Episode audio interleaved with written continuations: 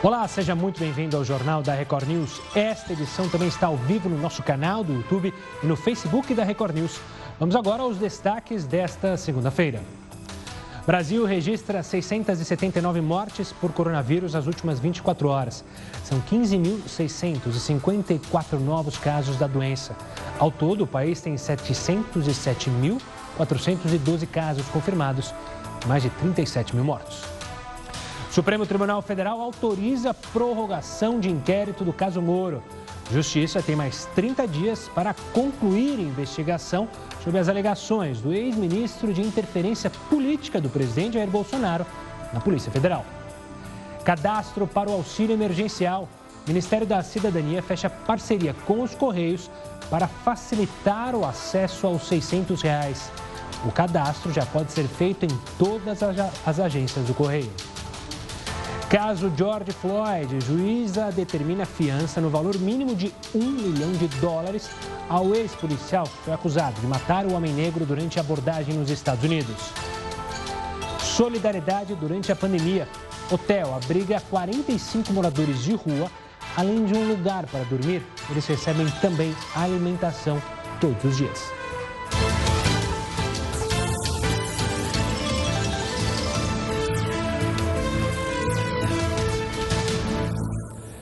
A gente abre essa edição chamando o Heródoto Barbeiro para participar aqui do Jornal da Record News para falar sobre os impactos da pandemia em um setor que a gente já tem falado de vários. Né? Vamos falar hoje da indústria, que está sentindo claramente os reflexos dessa crise. Heródoto, o que, que você tem para. O que, que você separou para a gente para falar justamente da indústria e o reflexo do, da pandemia? Olá, Gustavo. Olha, é, para que a gente possa entender o que está acontecendo na indústria, o reflexo da economia, primeiro vamos aqui a boa notícia, porque a, a, notícia sobre a indústria, infelizmente, não é boa. Mas a gente precisa saber, enquanto cidadão, para a gente poder fazer uma avaliação. Olha, hoje a Bolsa de Valores de São Paulo se valorizou mais 3,2%. Ela está se recuperando bem. O dólar, que eu já expliquei aqui outro dia, como é que ele afeta o nosso dia cotidiano, ele caiu de novo. Hoje ele está em R$ 4,82, mais ou menos, está abaixo de 5. O diesel tem 0% de aumento na refinaria. Vai continuar bastante é, estável, portanto, o diesel. A gente depende do transporte, depende, de, de, depende do ônibus, enfim, dos caminhões por aí afora. O, a notícia que não é tão boa aqui é que a gasolina subiu 10% na refinaria. Quanto isso vai chegar no posto de gasolina ou não, também não sei. Mas vamos mostrar então agora sim o dado, viu, Gustavo, do, da, da indústria para que a gente possa entender a queda que ela teve de um mês para o outro aqui no Brasil. A nossa indústria teve uma queda, olha só, entre o ano de 2019 e 2020, uma queda de 42%. Logicamente que eu não estou pensando só no, no, na, no faturamento da indústria, principalmente pensando na quantidade de empregos que foram perdidos esse ano, então que a indústria caiu 42%. Uma coisa que nós vamos ter que recuperar mais para frente, não é? segundo a fonte que está embaixo, que é o IBGE. Outro dado importante em relação à queda da indústria é porque é, é, ela está diretamente ligada a fatores. Por exemplo, olha o que aconteceu com veículos, queda no veículo, 88%. Ou seja, praticamente parou a fabricação de veículos no Brasil, parou a venda, tudo mais, apesar de recentemente alguns governos já abrirem as, as revendedoras de veículos. Setor de plástico também, né, que é um setor importante que abrange desde a alimentação até a indústria automobilística, caiu 28%. E o setor de bebidas, de uma maneira geral, ele bateu em 37,6%. Então veja que são alguns números da economia que têm reflexo na vida do cidadão e tem reflexo também na geração de emprego. Você vão, mas tem só má notícia? Não, tem boa notícia também. Vamos virar o nosso quadrinho. Olha só, indústria farmacêutica subiu 6,6%. A indústria alimentícia também subiu 3,3%. Perfumaria, certo? Produtos de limpeza e tocadora, essa coisa, subiu 1,3%. Agora, no caso aqui da, da farmacêutica, eh, Gustavo, subindo 6,6%, isso está ligado também a dois fatores interessantes. Primeiro, eu vi um artigo que você postou aqui sobre a Organização Mundial de Saúde. Eu li o artigo, achei muito interessante, dizendo o seguinte: que as pessoas que não têm sintomas podem não passar de uma pessoa para outra o coronavírus. Achei interessantíssimo o artigo lá, muito, muito, muito, bem, muito bem lembrado. E a segunda questão em relação também à própria Organização Mundial de Saúde, que também fui procurar na BBC. O que, que é? Eles estão dizendo que o uso de máscara em lugar público não é necessário, a não ser que você tenha proximidade das pessoas. Então veja que na medida que a doença vai sendo é, descoberta, que novos é, estudos vão sendo feitos, aos poucos as coisas vão mudando e a gente vai trazendo aqui para o nosso público que nos acompanha todas as noites. Gustavo. Boa, Heroto. E você falou sobre a questão da indústria. Eu queria relembrar que lá no começo do ano, quando a gente falava sobre uma recuperação dos empregos, todos os economistas analisavam, olha, tem muito emprego ainda ocioso, ou seja, a mão de obra, tem muita gente que está diminuindo, é, tem, tem tempo de trabalho pequeno, porque ainda falta espaço para a indústria crescer. Então, com essa queda, a gente pode ter uma retomada do desemprego ainda mais lenta nos próximos anos. É, Heroto, é uma situação, claro, que a gente tem que ficar de olho. Você volta aqui com a gente daqui a pouquinho, combinado? Obrigado. E olha, mudando um pouco de assunto, é, mas um assunto muito polêmico que a gente tem abordado bastante aqui no Jornal da Record News, que é a liberação de presos. Só em São Paulo foram libertados quase 4 mil presos por causa dessa pandemia. E a gente quer saber, na sua opinião, a segurança pode piorar com a saída de condenados? Mande sua mensagem para o nosso WhatsApp, o 11 942 128 782. Também pode participar na nossa live no Facebook, eu estou sempre lá de olho. E pelo Twitter, hashtag JRNews, aí você escreve sua mensagem, que pode ser tanto sobre a pergunta do dia, mas sinta-se à vontade para comentar os outros assuntos abordados no Jornal da Record News. E a Justiça do Rio de Janeiro derrubou um decreto que autorizava a reabertura do comércio e a volta do futebol no estado. Antes da medida ser anulada, bares ficaram lotados e moradores fizeram bailes nas comunidades. É o que você vai ver no próximo bloco. Agora eu te espero na nossa live. Você na sua casa aí é daqueles que não gostam de ficar trocando as senhas dos aplicativos? Ao que parece, você não está sozinho. Um estudo mostrou que, mesmo avisado dos vazamentos de dados, apenas um terço das pessoas trocam a senha estudo feito por uma universidade nos Estados Unidos analisou um grupo de 249 pessoas que se inscreveram voluntariamente para uma pesquisa acadêmica. Para ele, as pessoas precisavam repassar o histórico completo de navegação de seus computadores e senhas utilizadas para fazer logins em sites e aplicativos. O problema é que 63 desses voluntários tiveram suas contas vazadas em brechas que foram anunciadas publicamente. É desse fato que surgiu a pesquisa da Universidade Americana. O que espantou os pesquisadores é que desses 63, somente 21 trocaram suas senhas, sendo que 15 fizeram essa troca apenas três meses após o anúncio do vazamento. Além disso, outras coisas foram notadas. Das pessoas que trocaram a senha, apenas nove escolheram combinações fortes. O resto criou senhas parecidas com a antiga ou com combinações consideradas fracas para os especialistas. Essa pesquisa demonstra o quanto as pessoas não se preocupam com suas senhas. Isso é refletido, por exemplo, no fato de que algumas das senhas mais usadas no mundo serem simples, como 1, 2, 3, 4, 5, 6. Password, que significa senha em inglês. Por isso, os especialistas alertam para uma mudança de hábito. Tente criar senhas únicas para cada login. E fique atento, pois a maioria dos sites enviam uma notificação quando suas contas são comprometidas dura lembrar de tanta senha que a gente tem, né? É senha para entrar no meio do trabalho, é senha para entrar no meio pessoal, é senha para entrar nas redes sociais, é senha para cadastro em loja que você faz compra. Haja coração e haja cabeça para lembrar de todas as senhas, mas é importante a gente sempre estar alterando por uma questão de segurança. Vamos falar agora de um assunto muito importante. Hoje, caso você não saiba, é o Dia Mundial dos Oceanos. E a ONU instituiu também que é o início da década dos, dos oceanos. Década dos oceanos. O que, que isso significa? A gente convidou o Alexandre Turra, professor do Instituto Oceanográfico da USP e responsável pela Cátedra Unesco para a Sustentabilidade dos Oceanos. Professor, obrigado pela participação aqui conosco para conversar sobre os oceanos. Eu já começo. O que, que significa essa década dos oceanos estipulada pela ONU?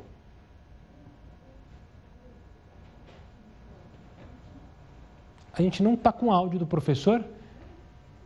Eu A gente tava... Desculpa, eu, ah, agora sim. Tava, assim, Professor, obrigado sempre... pela, oportunidade de falar do, nesse Dia dos Oceanos e falar sobre uma, um movimento importante que é a década dos oceanos. Né? Esses dias a gente estava conversando, perguntando, puxa vida, né? será que um dia é suficiente para a gente pensar nos oceanos? E, na verdade, a, as Nações Unidas entenderam que a gente precisa de uma década para que a gente consiga fazer uma, uma discussão bastante aprofundada para promover essa mudança que os oceanos precisam. Então, teremos de 2021 a 2030 a década das Nações Unidas para a ciência oceânica para o desenvolvimento sustentável.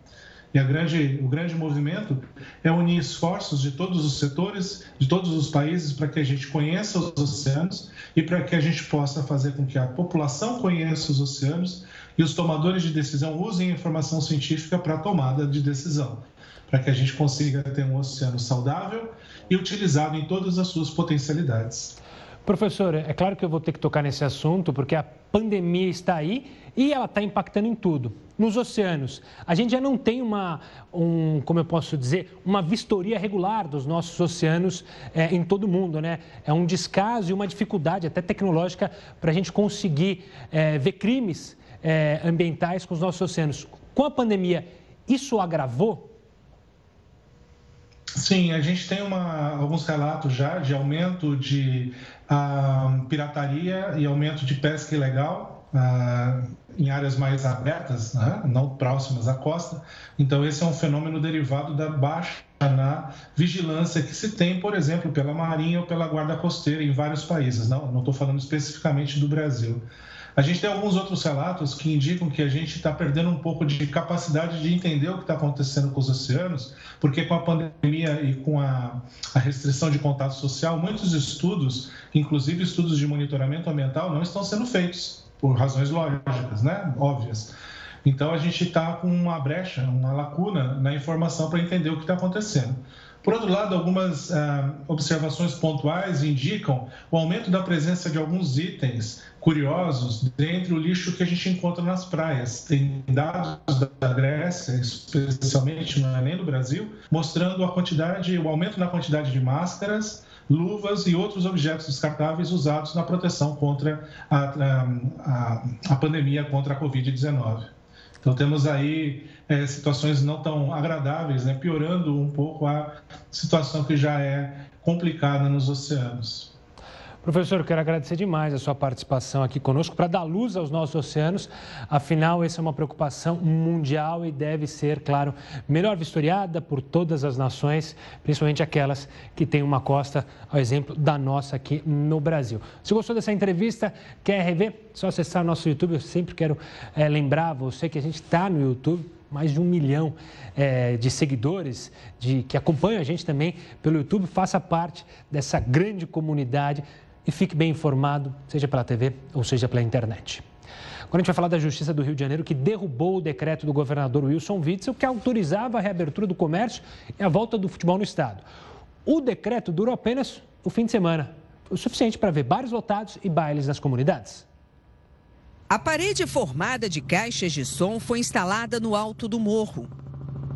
Às 7 horas da manhã desta segunda-feira, o baile funk tomava conta da rua no complexo do Chapadão, na zona norte do Rio. Centenas de moradores dividiam o espaço estreito com carros, caminhão e barracas. No vai e vem dessa aglomeração, o flagrante: criminosos armados circulando pela festa.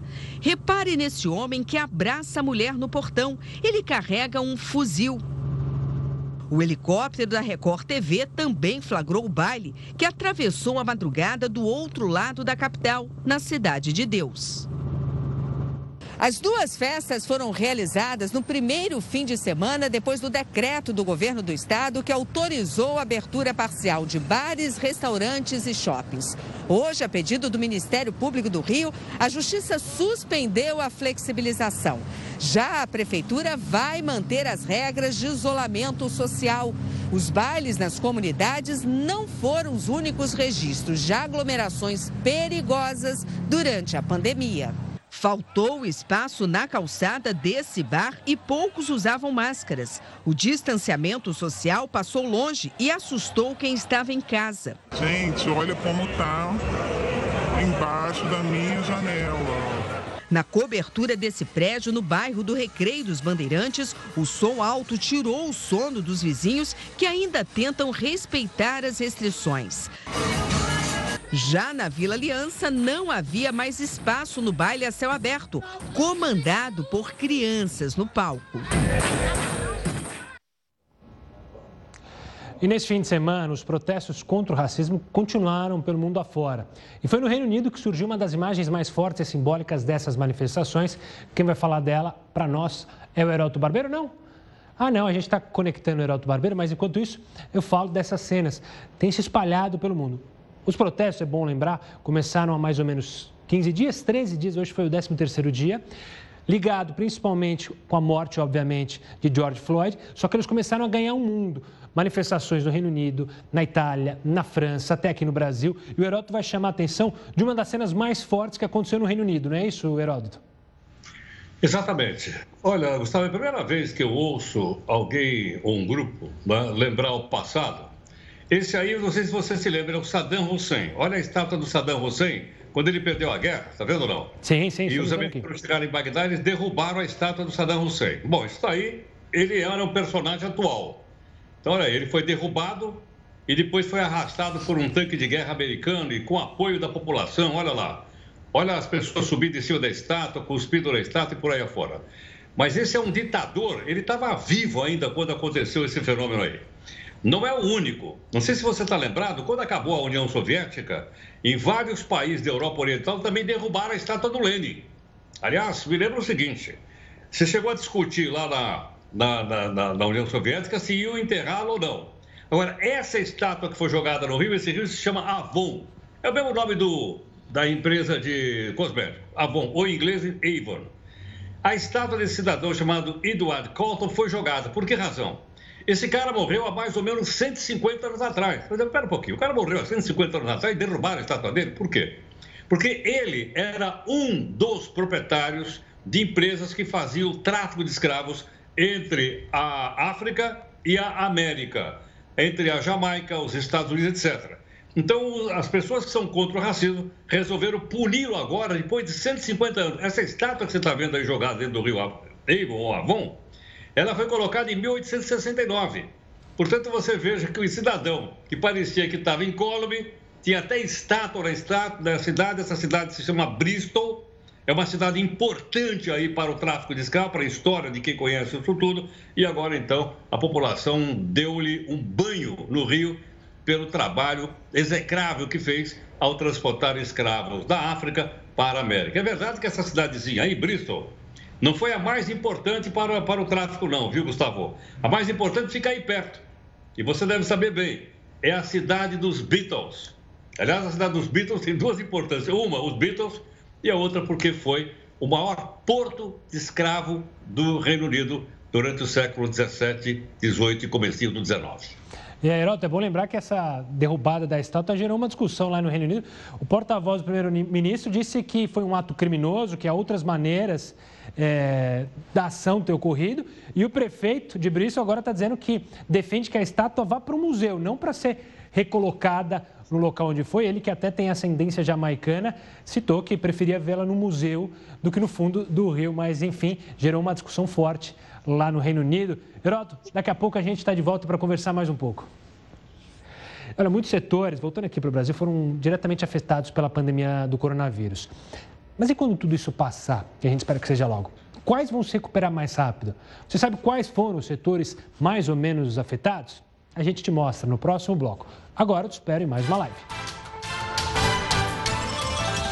Já estamos de volta para falar dos Correios que começaram a partir desta segunda-feira a realizar o cadastro do auxílio emergencial.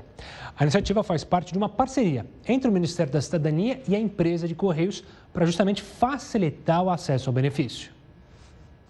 O novo serviço vai atender principalmente quem não tem acesso à internet. Os trabalhadores terão mais de 11 mil agências para se cadastrar.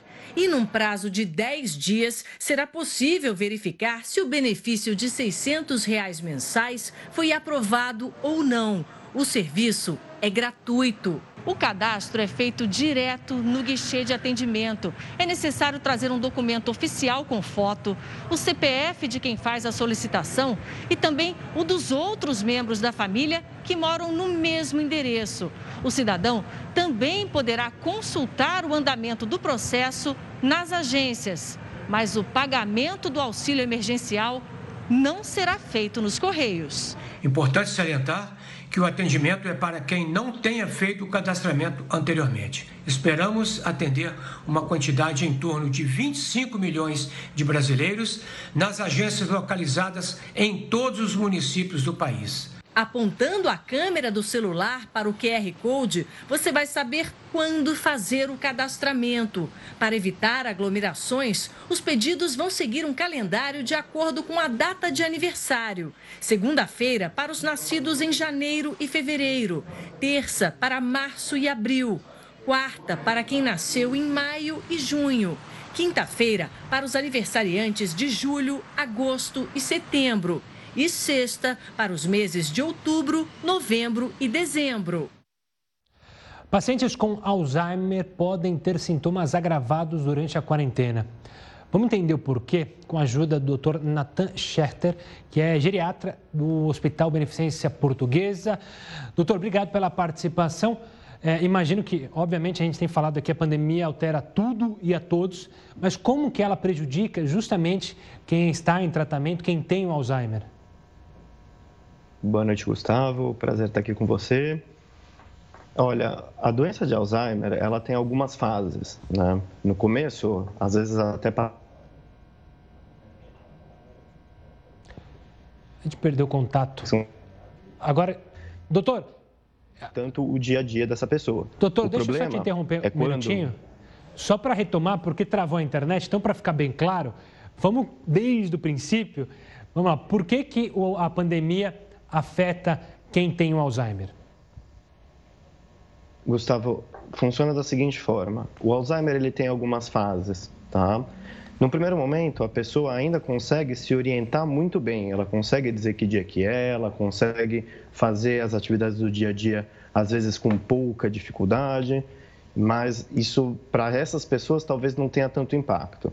O impacto vai ser maior na medida em que essa pessoa precisa de mais ajuda e ela tinha uma rotina e essa rotina é afetada pela pandemia. Por exemplo, vamos dizer que o paciente ele tinha um hábito é, que já era bem estabelecido de fazer um passeio, ou ele tinha um horário de banho que era feito por um cuidador específico, e agora com a pandemia esse passeio não pode mais acontecer, ou esse cuidador já não está mais disponível para estar tá lá no horário em que o, o paciente tinha que tomar o seu banho, então aí vai ter que mudar de cuidador ou vai ter que fazer uma adaptação dessa forma, o paciente ele pode estranhar isso.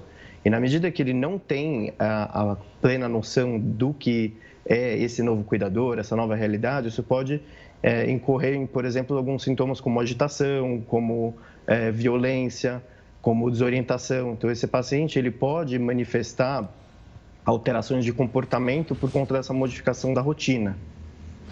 E doutor, é, como lidar com essa situação? Muito, pelo que eu entendo, você tem que, vai ter que ter muito mais paciência da família, é, dos cuidadores, em trabalhar essa dificuldade com Alzheimer, não? Com certeza. É, todas as alterações de comportamento, elas tentam ser contornadas com a adaptação da rotina. Então, a pessoa que antes é, fazia essas atividades com uma determinada pessoa, a pessoa que for assumir essas funções, ou a pessoa que tiver responsável por dar banho, por dar comida, ela tem que realmente ver o, qual é a melhor forma disso acontecer. Eventualmente, se o cuidador anterior puder passar dicas, uh, se essa pessoa é, tem algum. Uh, alguma dificuldade e o novo cuidador entende essa nova dificuldade, consegue compreender exatamente aquilo que a pessoa está tentando dizer, mas não consegue por conta da doença. Então, se você consegue é, pegar exatamente aquilo que está incomodando essa pessoa, consegue convencê-la a fazer as suas atividades, tentar manter, na medida do possível, as rotinas do dia a dia, isso com certeza ajuda. Doutor Natan, quero, quero, agradecer demais a sua participação aqui para falar e dar luz a esse tema, a importância, é uma doença que, claro, aflige milhões de brasileiros e tem é, um aspecto na família muito forte. Doutor, obrigado pela participação. Até uma próxima. Para você que gostou da entrevista, perdeu o início, é só ir lá no YouTube que daqui a pouco vai subir na nossa página no YouTube. Falando ainda do cenário internacional, voltando a falar sobre o cenário internacional, melhor, um hotel no Reino Unido decidiu abrigar moradores de rua durante a pandemia. Olha só que legal. De acordo com os jornais locais, já são 45 moradores hospedados no Phones Hotel desde março. A administração do hotel tem sido feita por 11 funcionários que utilizam máscaras, luvas e aventais o tempo todo. Na cozinha, os funcionários trabalham sete dias por semana para garantir as refeições que são entregues diariamente no quarto de cada um dos, de cada um dos é, hóspedes em recipientes descartáveis. Para demonstrar gratidão, alguns dos acolhidos também ajudam com serviços de jardinagem, manutenção e limpeza do local. Além de receber moradores de rua, o hotel também se uniu a instituições de caridade da região e tem feito workshops no local, isso, repetindo, é lá no Reino Unido. Vamos voltar a falar com o Heroto Barbeiro. Como a gente tem falado, muitos setores foram diretamente afetados pela pandemia do coronavírus. Mas e quando tudo isso passar, quais que vão se recuperar mais rápido? Você sabe Aliás, quais foram os que mais foram e menos foram afetados? Quem conta para a gente é o professor Heroto Barbeiro. Heroto, conta para a gente, quem que sofreu mais, sofreu de menos nessa pandemia? Vou mostrar uma listinha aqui, mas queria lembrar o seguinte, estava vendo a reportagem que você apresentou agora há pouco, eu acho uma coisa que poderia crescer muito rápido seria a solidariedade, né? Que esse exemplo mostrado por esse hotel que você mostrou agora há pouquinho aí, ele pudesse ser seguido por, outras, por outros hotéis do mundo. Por que não, né? Além claro. desse que a gente mostrou aí na reportagem. Bom, vamos lá então ver agora o que nos afeta no cotidiano, no dia a dia. Vamos montar nossa primeira, nosso primeiro telão aí. Vamos lá. É, o que, é que está aumentando? Ensino à distância. Então, a pessoa, em vez de ir na faculdade, está estudando através do computador, como eu estou trabalhando através de um deles. Telemedicina também está aumentando bastante. Havia uma resistência no passado por parte de médicos, mas agora parece que não tem outro jeito. Mesmo depois da pandemia, a telemedicina deve continuar. Nutrição e saúde também, claro, porque as pessoas estão mais preocupadas agora com se manter em bom estado para poder então enfrentar o coronavírus. Outro efeito do consumo, vamos mostrar mais uma, uma telinha aí, olha aí. Entretenimento online. Gustavo, tem gente que já viu todas as séries do Netflix na televisão. Outra aí, Subindo também plano de saúde e seguro de vida. Só que é o seguinte, plano de saúde e seguro de vida está acrescentado, mas para isso você tem grana para você bancar um plano de saúde que é caro e o seguro de vida também não é barato. E outras coisas, ferramentas para trabalho remoto, ou seja, muita gente está trabalhando em casa, em inglês se chama de home office, e por esse motivo então tem comprado um melhor computador, melhor mouse, melhor celular e vai por aí afora. Agora tem o outro lado da moeda, Gustavo, que a gente vai mostrar agora o que é que está caindo. Bom, não dá, a gente nem precisa lembrar que nós já trouxemos aqui. Restaurante, eles estão numa situação terrível. Hotéis também então, a gente acabou de mostrar um aí, mas ele está vaziozinho. Né? Viagens e turismo simplesmente despencaram. Já mostrei até a situação das empresas aéreas, que tem 95% da frota no chão. E até vi uma coisa curiosa, você não vai acreditar, Gustavo. No domingo de manhã eu vi um avião no céu. É, não, mentiroso. Verdade. Eu vi um avião domingo no céu. Um deles só, mas eu vi. Fazia tempo que você não via. Também. Oi? Fazia tempo que você não via, né? A gente sempre comentava aqui. é, domingo eu vi um. Então, para concluir, então, vamos ver os outros três aí que estão também em rápida decadência. Vamos lá. Academia de Ginástica. Por isso que tem uns e outros que estão mais barrigudos, viu, Gustavo? Olha aí. Academia de Ginástica fechada. Eventos de maneira geral. Nós vimos hoje lá no Rio de Janeiro o pessoal fazendo evento, vi agora um pouquinho aí no nosso jornal, mas é, não autorizado. E finalmente, cinemas e teatros estão absolutamente fechados e não se sabe exatamente quando eles vão voltar a funcionar ou não. O fato é que os cinemas e teatros geralmente estão dentro de shopping e aos poucos, ele já mostrou aí também, os shoppings estão voltando. Boa, Heraldo. Obrigado pela participação. Tchau, tchau. Até amanhã. Nem quero falar de academia, que já me dá desespero. E para você? Bom, nos Estados Unidos foi realizado nesta segunda-feira o último memorial do segurança negro George Floyd morto durante a abordagem do policial branco há duas semanas. Você vê aqui no próximo bloco mais detalhes sobre esse cerimonial, sobre as manifestações lá nos Estados Unidos. Agora eu te espero em mais uma live lá no Facebook, também no Twitter e no YouTube da Record News. O TR News de volta para falar que a partir desta segunda-feira, os laboratórios da rede privada de São Paulo serão obrigados a reportar todos os testes de Covid-19 ao governo. O objetivo é ter um retrato mais fiel da realidade da pandemia aqui no estado, já que os laboratórios particulares têm uma capacidade de realizar entre 25 mil e 35 mil testes por dia. Além dos exames de PCR, que identificam o vírus na fase aguda da infecção, os testes sorológicos, que detectam se a pessoa já teve contato com o coronavírus, devem ser notificados. A Secretaria de Saúde do Estado também informou que vai punir os laboratórios que não repassarem os dados. Vamos falar do cenário de Brasília. O, o ministro Celso de Mello, do Supremo, autorizou a prorrogação por mais, de 30, por mais 30 dias perdão, do inquérito que investiga se o presidente Jair Bolsonaro tentou interferir na autonomia da Polícia Federal. Quem vai trazer os detalhes para a gente é o repórter Clébio Cavagnolo. Boa noite, Clébio. Olá, Gustavo. Boa noite a você e a todos que acompanham o Jornal da Record News. Olha, o ministro Celso de Mello, que é o relator do caso no Supremo Tribunal Federal, concordou com o pedido da Polícia Federal e, com base na autorização do Procurador-Geral da República, Augusto Aras, concedeu mais 30 dias para que as investigações possam ocorrer. Os próximos passos são os seguintes: o que a Polícia Federal quer agora é ouvir o presidente Jair Bolsonaro. Já existe autorização para isso, só falta definir se será um depoimento por escrito ou presencial. Outra coisa que deve ocorrer, Gustavo, nesse inquérito é que os policiais vão centrar esforços justamente ali na Superintendência da Polícia Federal no Rio de Janeiro. A gente relembra aqui que o presidente Bolsonaro pediu a troca do superintendente. Então é claro que essa investigação deve, inclusive, ouvir alguns policiais que trabalharam em outros processos, em outros inquéritos, inclusive aqueles que envolvem o filho do presidente, o senador Flávio Bolsonaro. Sobre ele também, há uma outra frente da investigação que tenta apurar se de fato ele recebeu informações privilegiadas da própria PF sobre uma operação que estava para acontecer com o assessor dele, Fabrício Queiroz. Tudo isso nesse inquérito que tem pelo menos mais 30 dias para concluir se Jair Bolsonaro de fato interviu ou não na Polícia Federal. De Brasília, Clébio Cavagnoli. Obrigado, Clébio. E olha, a Organização Mundial da Saúde disse que a transmissão do coronavírus por pacientes sem sintomas é rara. Segundo a chefe da unidade de doenças emergentes da OMS, Pesquisas apontam que a propagação do vírus pode acontecer por pessoas sem sintomas, os assintomáticos, mas essa não é a principal maneira de transmissão. A OMS alertou ainda que são necessários mais dados para chegar a uma conclusão definitiva. Tá aí detalhes que vão sendo divulgados a partir do momento que a gente vai entendendo melhor esse vírus. Falando da questão, de outra questão relacionada ao vírus, com as dificuldades financeiras provocadas pela pandemia, muitos países se viram obrigados a migrar os filhos das escolas privadas, muitos pais, né, para as escolas públicas. Veja na reportagem.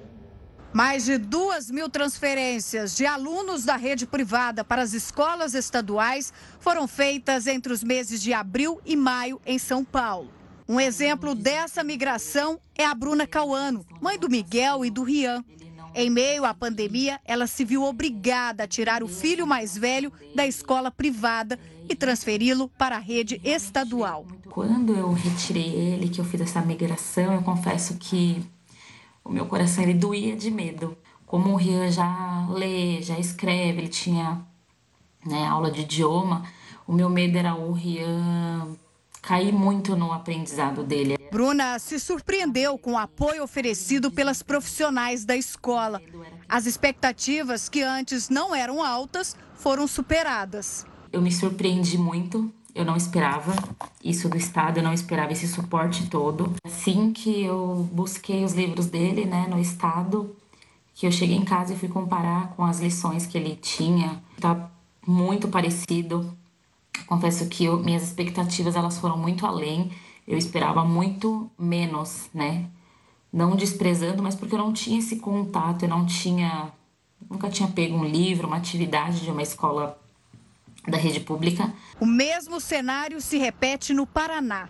Mais de 8 mil alunos migraram para a rede estadual desde março. Um desses alunos foi o filho mais novo de Lenise. Assim como Bruna, a mãe teve que transferi-lo para a escola pública por causa das dificuldades financeiras que a família enfrenta.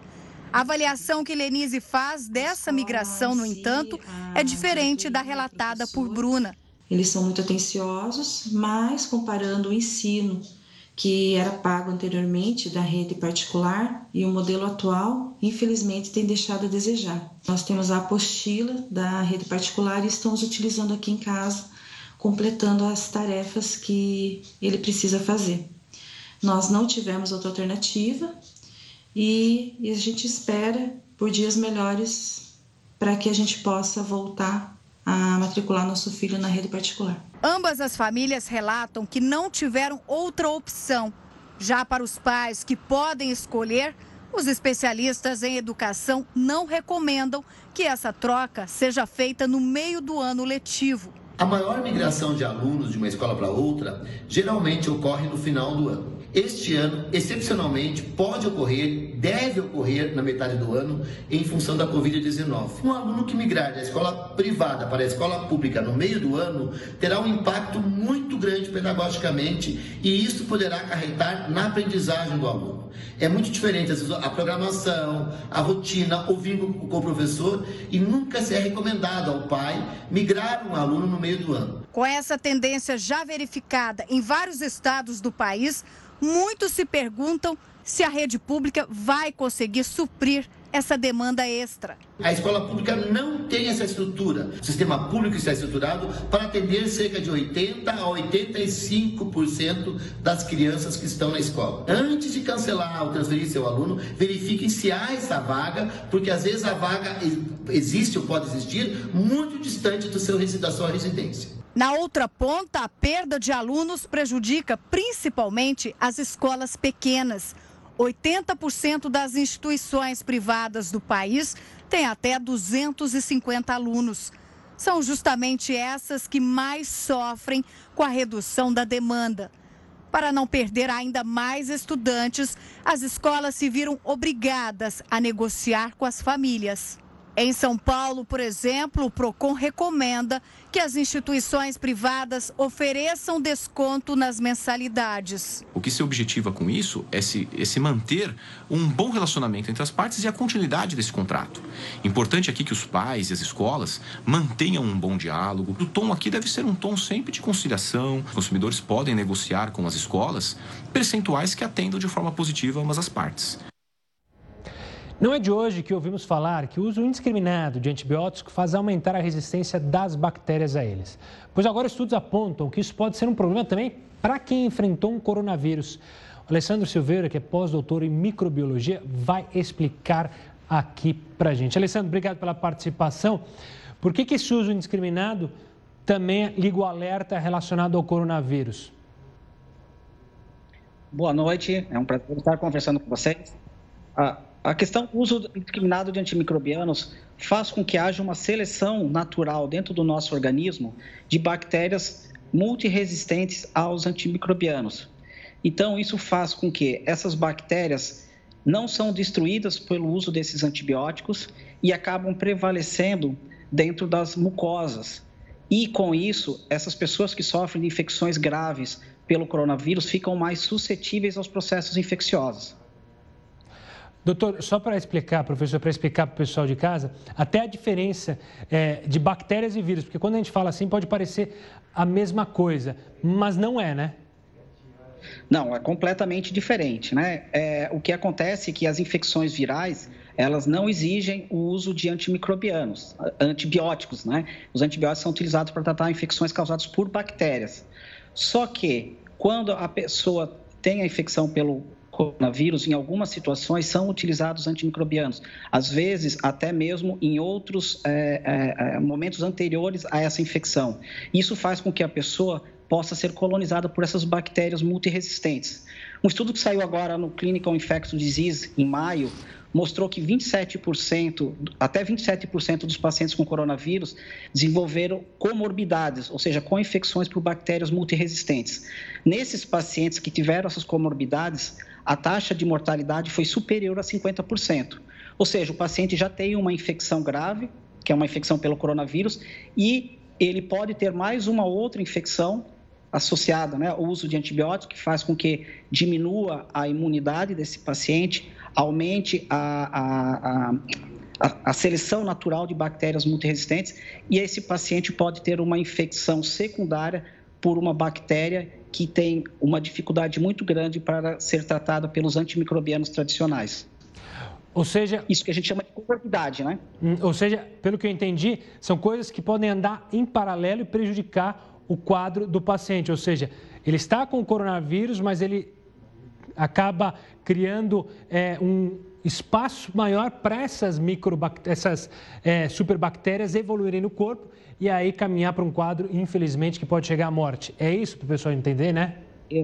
Exatamente. Né? Então, o uso de antibióticos, a, a, diminuição da imunidade da pessoa, porque já está comprometida pelo coronavírus, a, até mesmo o uso de respiradores artificiais, principalmente esses respiradores que são invasivos, que a gente fala que o paciente fica entubado, fazem com que essas bactérias possam formar biofilmes nesses respiradores, causando infecções secundárias graves. Né? Como eu falei, o paciente já tem um problema grave e a gente vai associar mais um problema que tem é, altas taxas de mortalidade associadas. Se já é difícil uma pessoa que está internada dentro do hospital e tem uma infecção por uma bactéria multiresistente, imagina um paciente que já está sofrendo com uma infecção pelo coronavírus. E, e, e qual seria o antídoto, vamos dizer assim, para evitar esse tipo de coisa acontecer? o que se espera que não sejam utilizados esses antibióticos ou esses antibióticos só sejam utilizados quando haja uma indicação clínica bastante precisa. Por quê? Toda vez que utilizamos antimicrobianos, esse, esse uso de antibióticos, né, antimicrobianos, antibióticos, ele causa um, um malefício para o organismo. Ele acaba destruindo as bactérias boas que ajudam na proteção dessas mucosas. As nossas mucosas estão cheias, cheias de bactérias que fazem o que a gente chama de imunidade natural. Essas bactérias protegem contra a entrada de outras bactérias patogênicas. Então, o uso de antimicrobianos de forma desnecessária faz com que essas infecções por bactérias multiresistentes seja facilitada. E com isso, aumentando as taxas de mortalidade. Tá certo. Obrigado pela participação aqui conosco, Alessandro, para falar sobre esse assunto, que, claro, é uma preocupação, a gente tem que ficar sempre atento. Um forte abraço e até a próxima. Claro, se você acompanhou essa entrevista, quer rever, assista lá no YouTube, nosso canal, youtube.com.br News. Vamos falar mais sobre os Estados Unidos, sobre os protestos. Foi realizado nesta segunda-feira o último memorial ao segurança negro George Floyd morto durante a abordagem do policial branco há duas semanas. A justiça americana está tentando dificultar a saída do policial da prisão antes do julgamento. Por isso, determinou que ele pague uma fiança no valor de quase 5 milhões de reais, caso queira esperar pela audiência em liberdade. Veja só. Amigos de infância e desconhecidos aguardaram na fila para se despedir de George Floyd. A cerimônia foi em Houston, no Texas, onde ele cresceu e onde será enterrado amanhã. Em Minneapolis, onde o crime aconteceu, a maioria dos representantes da Câmara Municipal assinou um termo se comprometendo a dissolver o Departamento de Polícia e começar outro do zero. Aqui em Nova York, o governador Andrew Cuomo pediu à Assembleia Legislativa que apresente um projeto de reforma da polícia. Uma lei que proíba os estrangulamentos e torne pública a ficha dos policiais. Derek Chauvin, acusado pelo assassinato de George Floyd, tinha 17 denúncias de mau comportamento e estava treinando dois novatos. Ele está preso há 10 dias e teve a fiança estabelecida hoje em mais de 6 milhões de reais. No Congresso americano, deputados e senadores apresentaram um projeto de lei contra abusos da polícia. De acordo com o inquérito policial, assassino, perdão, do Dr. Rafael Miguel, lembra dessa história? A gente falou bastante aqui na Record News fugiu com a ajuda de dois amigos. Para quem não lembra, o Paulo Cupertino é justamente o homem que matou, é esse aí, que matou há um ano atrás o ator e os pais dele, porque não aceitavam o namoro do ator com o rapaz, da, do ator com a filha.